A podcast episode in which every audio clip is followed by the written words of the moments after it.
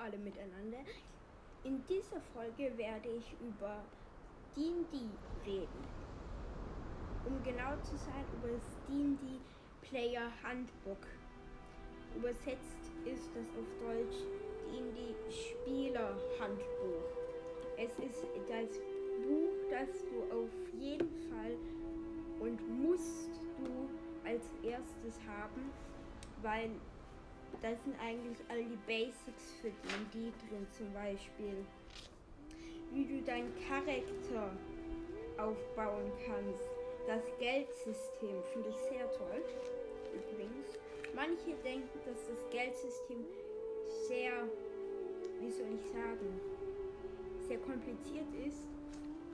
Ja, es ist kompliziert, aber wenn man es mal verstanden hat, ist es okay. Aber genug davon.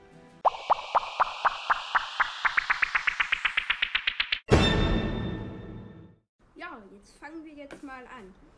Das erste Kapitel ist darüber, wie du deinen Charakter machen kannst. Also ein Charakter ist das, was die Spieler durch die, die Geschichten vom Game Master führen. Und musst du halt erstmal aufbauen. Und es gibt verschiedene Rassen von, von Geschöpfen, die du dir aussuchen kannst. Da gibt es einmal den Dwarf, Zwerg übersetzt. Ein Zwerg ist so ein ungefähr 1,50 Meter hoher, aber sehr kräftiger. Meistens sind es Männer. Dann gibt es die Elfen. Große, elegante Wesen, die ihren Stolz über alles schätzen. Und dann gibt es Halblinge, lock, locker, klein und sie lieben es, einen zweiten Frühstück zu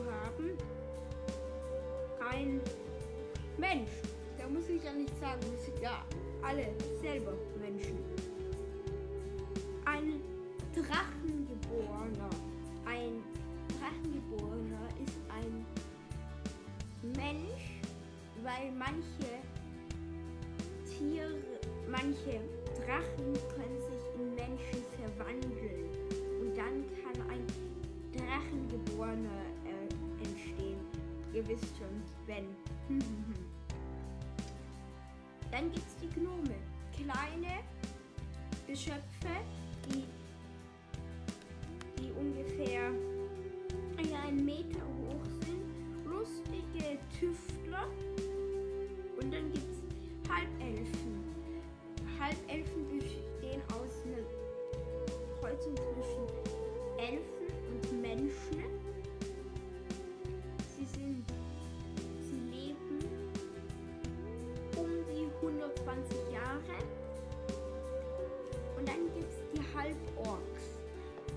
Eine Kreuzung zwischen Menschen und Orks. Sie sind groß, mindestens zwei Meter groß, mit großen Äxten oder Back oder großen Stöcken. Dann gibt es die Tieflinge, ein sehr sonderbares Volk, ein Volk, das aus der Hölle geboren ist. Das waren die verschiedenen Rassen, die es gibt. Aber dann kannst du dir auch ein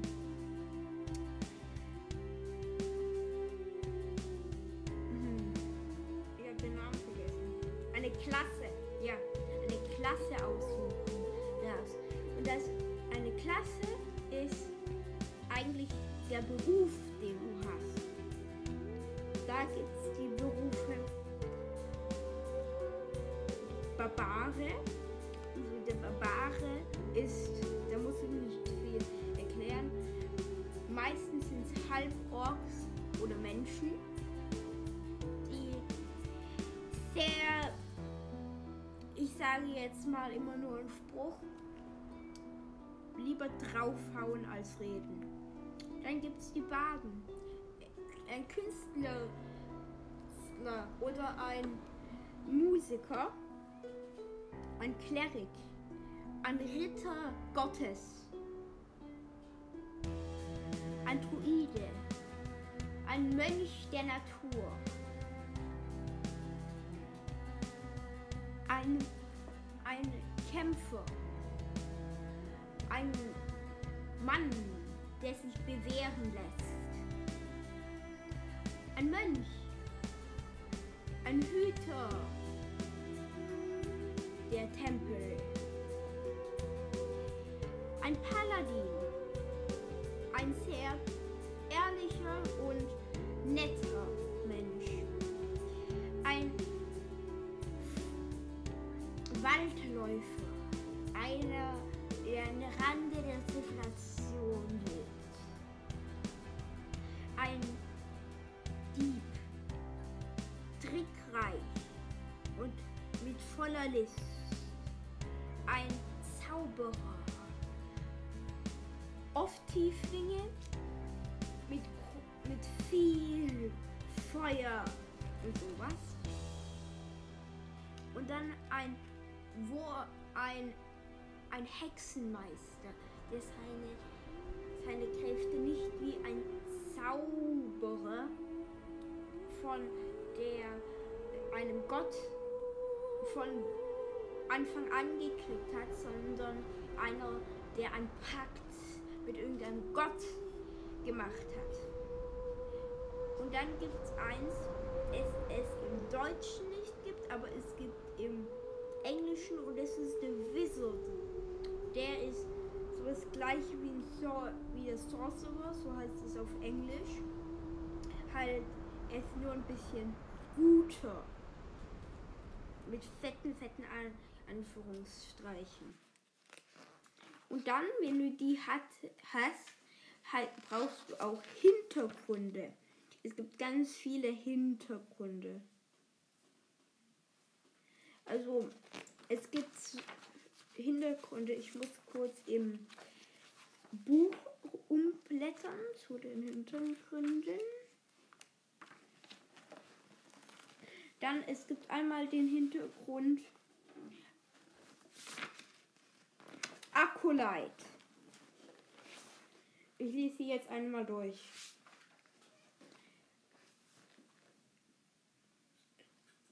Charlatan. Charlatan. Das ist ihr auf Deutsch. K Kriminal. Also, Kriminal. Kriminal. Ich kann nicht so gut lesen. Ich bin noch klein. Ent. Ein einer, der gerne vor, vorführt. Und ein Volksheld. Ähm. Denn hier gibt es hier noch ganz viele andere. Ich will nicht so viel spoilern, aber das waren die grundlegenden Sachen zum Charakterbau. Und das ist mal, was wir in dieser Folge machen, der Charakterbau. Und in den nächsten Folgen tue ich dann noch ein bisschen